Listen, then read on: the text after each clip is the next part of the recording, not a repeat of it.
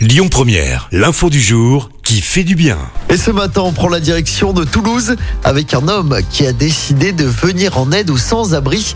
Il s'appelle Kamel et depuis quelques semaines, il sillonne la ville rose avec son vélo. Sur ce vélo, il y a un objet un peu particulier parce que c'est une plancha.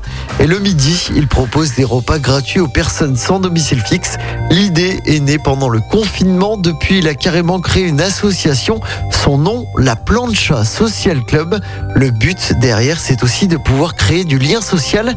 Et pour cause, Kamel se sert aussi des réseaux sociaux pour donner un coup de pouce à ceux qui cherchent un logement ou un emploi. L'association, elle, prend de l'ampleur. Des habitants viennent désormais lui prêter main forte en apportant par exemple des aliments. Écoutez votre radio Lyon Première en direct sur l'application Lyon Première, lyonpremière.fr et bien sûr à Lyon sur 90.2 FM et en DAB+. Lyon